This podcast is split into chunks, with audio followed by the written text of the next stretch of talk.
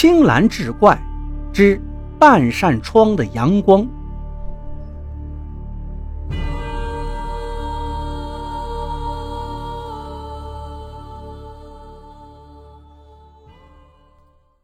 张有言大学毕业后，在城里找了份工作，公司不提供食宿，他只能租房子住。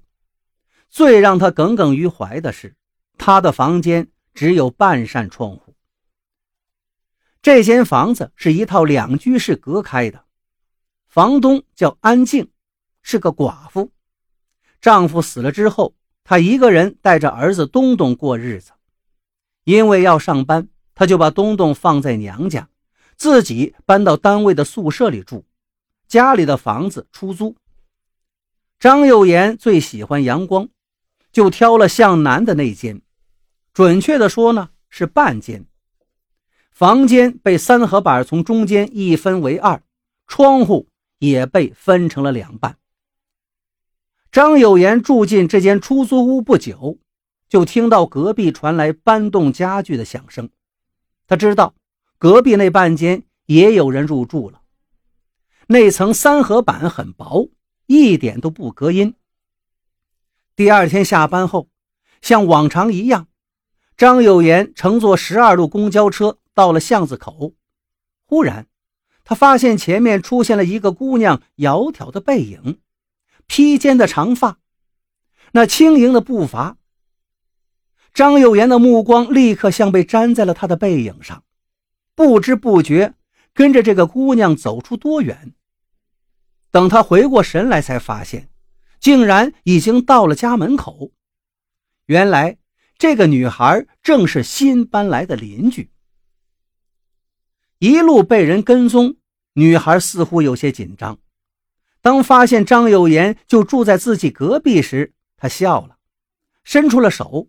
自我介绍道：“你好，我叫李新宇，很高兴认识你。”从此，张有言算是和李新宇共同拥有那一扇窗户的阳光了。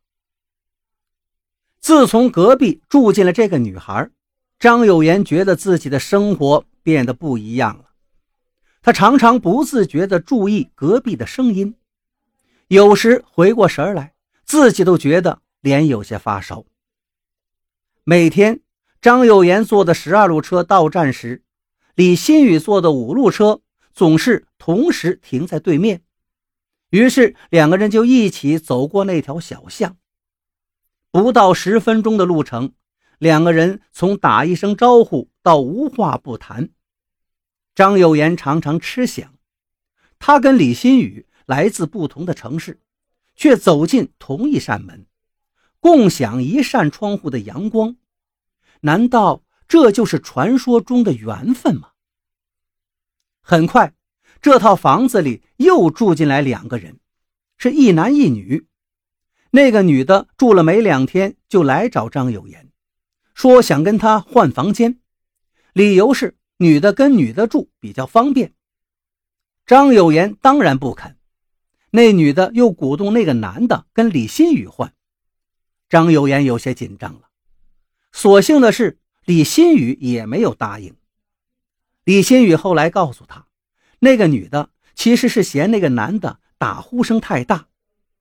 张有言于是忍不住问道：“那你为什么拒绝他？”“我喜欢阳光啊，他们那个房间太暗了。”顿了顿，李新宇突然小声说：“其实你的鼾声也不小。”不过我已经习惯了。说完这话，他低着头，快步回到了房间。那一晚，张有言回味着李新宇说话时娇羞的模样，翻来覆去的无法入睡了。半夜里，隔壁传来了声音，是李新宇在问：“你在烙饼啊？还不睡？明天不上班了？”原来他也在留意隔壁的声音。张幼言赶紧用被子捂住头，无声的笑了。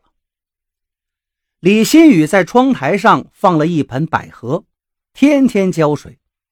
一个星期天的早上，张幼言习惯性的走到窗边享受阳光，三合板并没有把这个窗台封死，从他这边能看到李新宇的窗台。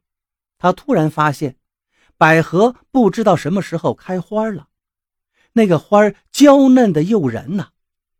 张有言忍不住伸出手想去摸一下，却不料啪的一声，手被书本结结实实打了一下。要看就过来看，别偷偷摸摸的。原来李新宇正在那边窗口看书，于是张有言第一次走进了那个房间。那一天，两个人在窗口静静地享受了一天的阳光。